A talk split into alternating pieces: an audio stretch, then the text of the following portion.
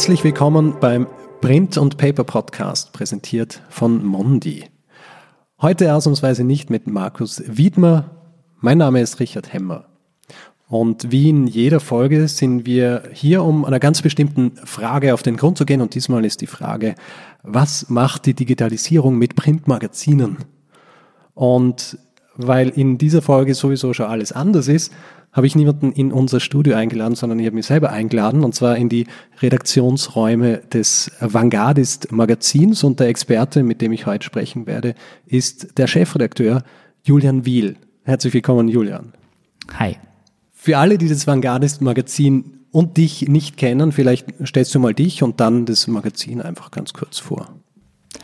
Ja, also mein Name ist Julian Wiel. Äh, ich habe vor zehn Jahren mit meinem Geschäftspartner Carlos Gomez das Vanguardist Magazin gegründet. Äh, Zielgruppe ist der Progressive Man, wie wir ihn nennen, äh, der moderne Lifestyler. Und das spiegelt sich auch im Namen schon wieder. Vanguardist, abgeleitet von der Avantgarde, die Pioniere im Lifestyle, wollten wir hier eine Plattform bieten und ein Magazin, das eben Cutting-Edge-Content bringt, der vielleicht ein bisschen gegen alle Regeln spielt. Entstanden ist das Magazin eigentlich in einem dieser Garagengespräche, wie man im Silicon Valley vielleicht sagen würde. Bei uns war es eine WG in, unserem Wohnzimmer. Da haben wir philosophiert, was es denn noch brauchen würde äh, in der Medienlandschaft und haben gesagt, es fehlt eigentlich ein Magazin für den modernen Mann denken dabei aber auch diese, die LGBT-Community mit, ja, weil die ja jetzt in den letzten zehn Jahren sich sehr stark entwickelt hat und äh, hier auch ganz neue Trends irgendwie abzulesen sind, wie der Mann sich verhält. Also die Extreme sind äh, Toxic Masculinity auf der einen Seite und auf der anderen Seite der weltoffene Mann, der irgendwie alles mal ausprobieren will im Leben. Wie würdest du jetzt kurz sagen, unterscheidet sich euer Magazin von herkömmlichen Männermagazinen? Weil man hat ja immer so im Hinterkopf, wenn man ein Männermagazin denkt, das geht in eine ganz bestimmte Richtung und du sagst, es ist progressiver. Wie würdest du sagen, unterscheidet sich das dann? Ich meine, es ist immer schwer, die einen ganzen Markt in einen Topf zu schmeißen natürlich und ich will jetzt ja keinem Herausgeber auf die Zehen steigen, aber prinzipiell bedient eigentlich jedes Männermagazin so ein bisschen ein Klischee von Mann und äh, traut sich gewisse Fragen nicht stellen. Das hängt aber auch von der Situation der Herausgeber ab. Man ist von Werbung abhängig und will hier lieber ein Stereotyp von Mann widerspiegeln, wiedergeben, damit ja auch äh, der Werbemarkt sagt, okay, diesen Mann wollen wir erreichen. Ja. Unsere Erfahrung hat gezeigt, jeder Mann ist anders und darum picken wir uns immer ganz spezielle Charaktere heraus, die eben zeigen, was es noch äh, bedeuten kann, Mann zu sein. Gestartet habt ihr das Magazin aber digital und nicht im Print. Genau, wir haben mit einem digitalen Magazin begonnen und zwar kein Blog, sondern ein Monatsmagazin, ein digitales, das wirklich zum Blättern war. Und man konnte zehnmal im Jahr, haben wir eine Ausgabe herausgebracht und da konnte man durchblättern, da gab es unterschiedliche Rubriken, es gab viele Fotostrecken und da waren auch Videos integriert und weiterführende Links. Also es war ein digitales Printmagazin, könnte man sagen. Also so klassisch mit Redaktionssitzungen und dann Deadlines für das Magazin, obwohl es ja nicht in Druck gegangen ist, aber es ist quasi in den, in den PDF-Druck gegangen und hat so funktionieren müssen wie beim Printmagazin. Genau, man muss dazu sagen, das war vor zehn Jahren, da gab es noch nicht einmal Instagram. Ja. Das ist für viele vielleicht unvorstellbar, dass es eine Zeit gab vor Instagram. Und das war ein klassischer Magazin-Produktionsprozess. Ja. Ihr habt aber dann trotzdem den, den Sprung gewagt vom Digitalen zu Print. Wie ist das vonstatten gegangen? Also ich glaube, wir waren von Anfang an Magazinliebhaber und es war immer der Wunsch auch ein bisschen da, hier ein echtes Magazin in den Händen zu halten, weil digital einfach doch irgendwo am Bildschirm passiert und nicht in der realen Welt so fühlbar ist, eingreifbar ist und spürbar ist. Und darum haben wir zum fünfjährigen Jubiläum dann angefangen mit einer Testausgabe. Das, aus einer sind zwei geworden und aus zwei sind jetzt schon vier Ausgaben pro Jahr geworden. Also beim Printmagazin, auch wenn im Grund die Art und Weise, wie dorthin gearbeitet wird, wenn man es digital macht, ist äh, recht, recht ähnlich. Aber was, was würdest du sagen, ist dann tatsächlich der richtige Unterschied gewesen zwischen eurer digitalen und der, der, der Printversion?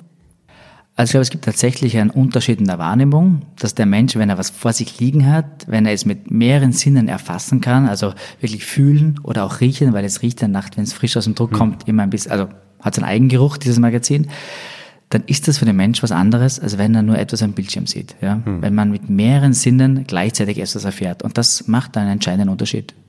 Und weil wir gerade so bei diesen, äh, bei den Sinnen sind und beim Druck, ergibt sich natürlich auch die Frage, wie wichtig dann für dich oder wie wichtig generell das Papier bei einem Printmagazin ist. Was würdest du sagen, wie wichtig war euch das Papier und dass ihr euch hier für das richtige Papier entscheidet? Also ich glaube, die Wahl bei einem Magazin für das richtige Papier ist das A und O.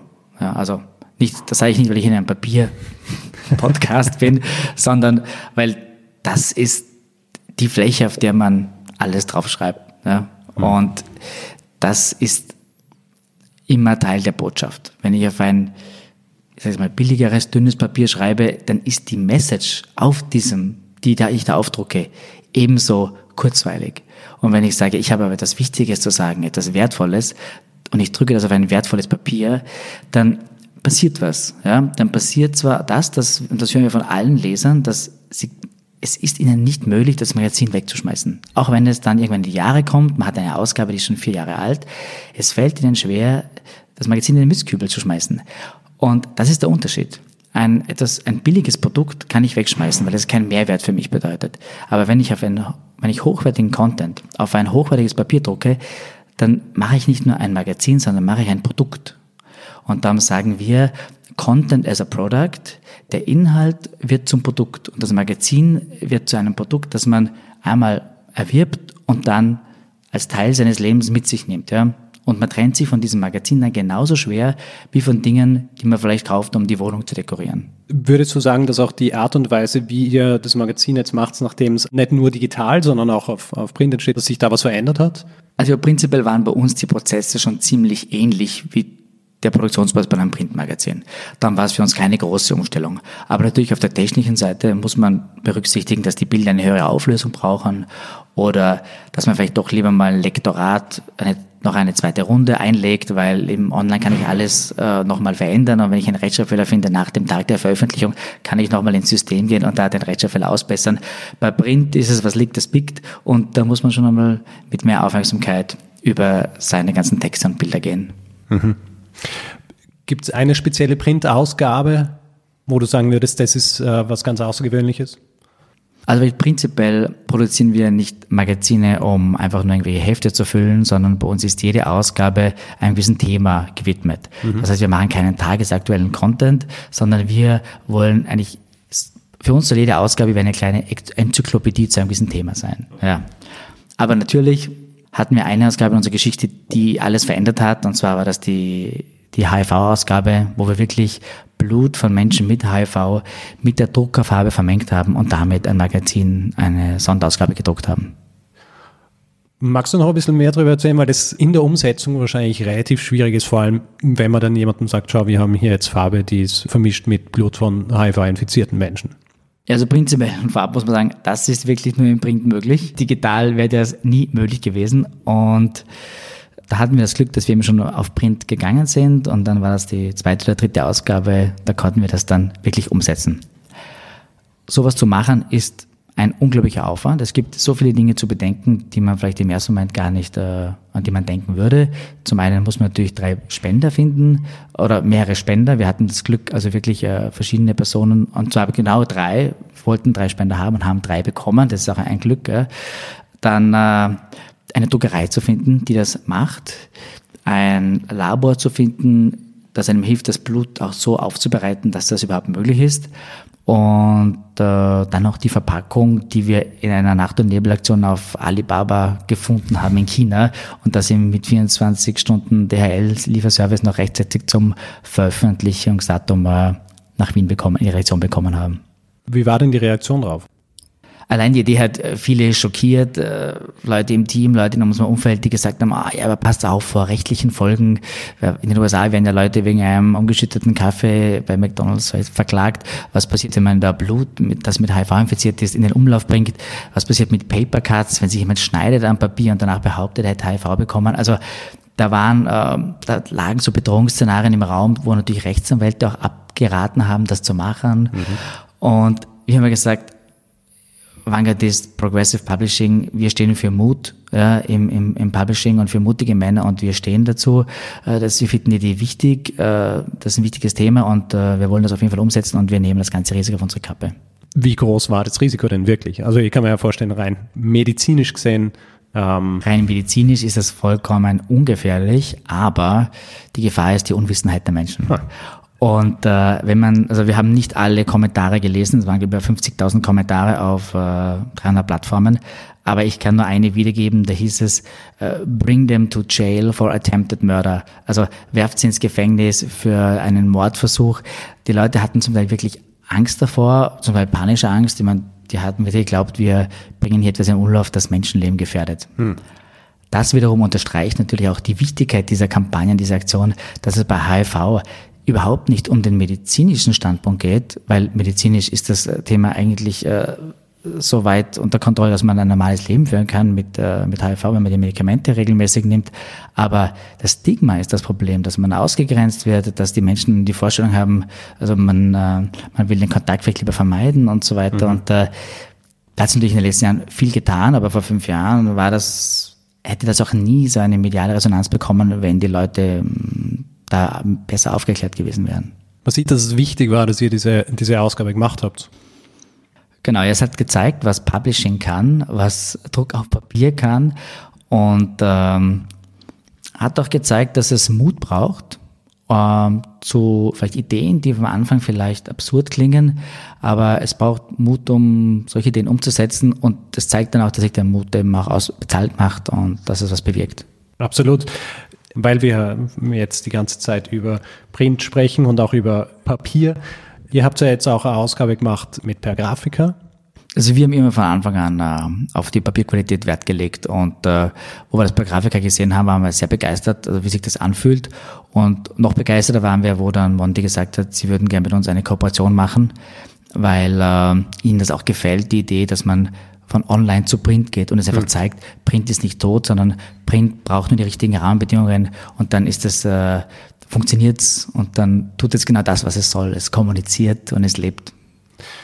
Das war jetzt so eine schöne Überleitung zu der ursprünglichen Frage, die ich ja gestellt habe, was die Digitalisierung mit Printmagazinen macht, weil jetzt ist es natürlich so, dass ihr in eurer Rolle als digital zu Print außergewöhnlich seid, also im Grund das Gegenteil, weil viele Magazine heutzutage ihre Printausgaben oder auch Zeitungen ihre Printausgaben einstellen und nur online publizieren. Wie würdest du denn generell die, die Zukunft des Printmagazins sehen, jetzt abgesehen von eurem? Ich glaube, man sollte immer zuerst wissen, welche Geschichte will ich erzählen und dann das Medium wählen. Also wenn ich, will ich was Tagesaktuelles erzählen, was Breaking News, dann brauche ich einen schnellen Kanal. Ich glaube, das Papier inzwischen veraltet.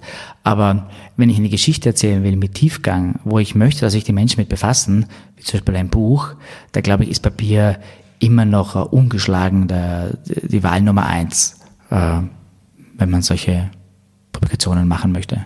Und ist eben auch was, was man dann auch behält. Das habe ich in der Hand und das möchte ich auch in äh, zehn Jahren vielleicht einfach noch einmal durchblättern. Und ich glaube, ist klar, dass ich das jetzt sage, aber ich glaube, darin liegt halt auch wirklich so dieser, dieser Wert in, äh, in Print, also für, für die Dinge, die man, die man länger behalten will.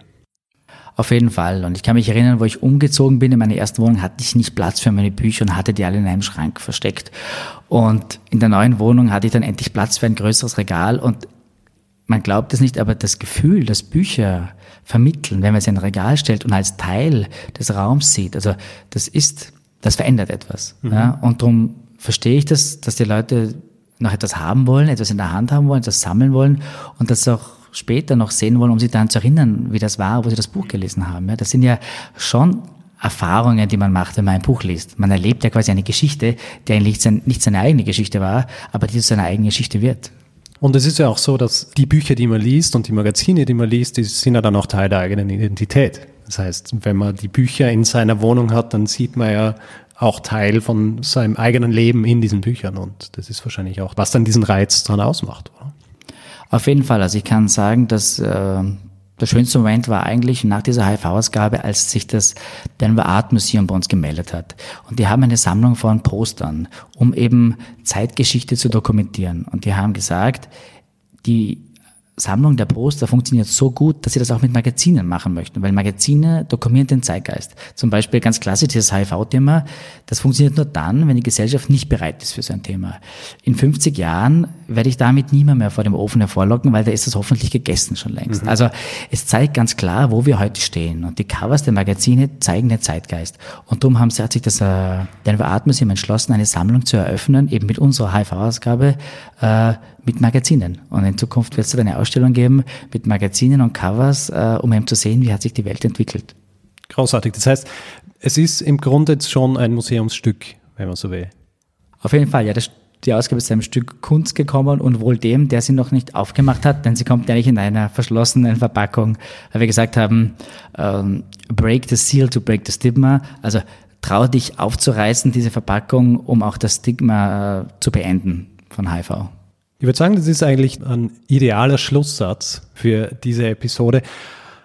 Julian, vielen herzlichen Dank, dass äh, ich mich einladen habe dürfen, um herzukommen, mit dir über äh, Vanguardist zu sprechen und über Papier und die Zukunft äh, Printmagazine in, im Zeitalter der Digitalisierung.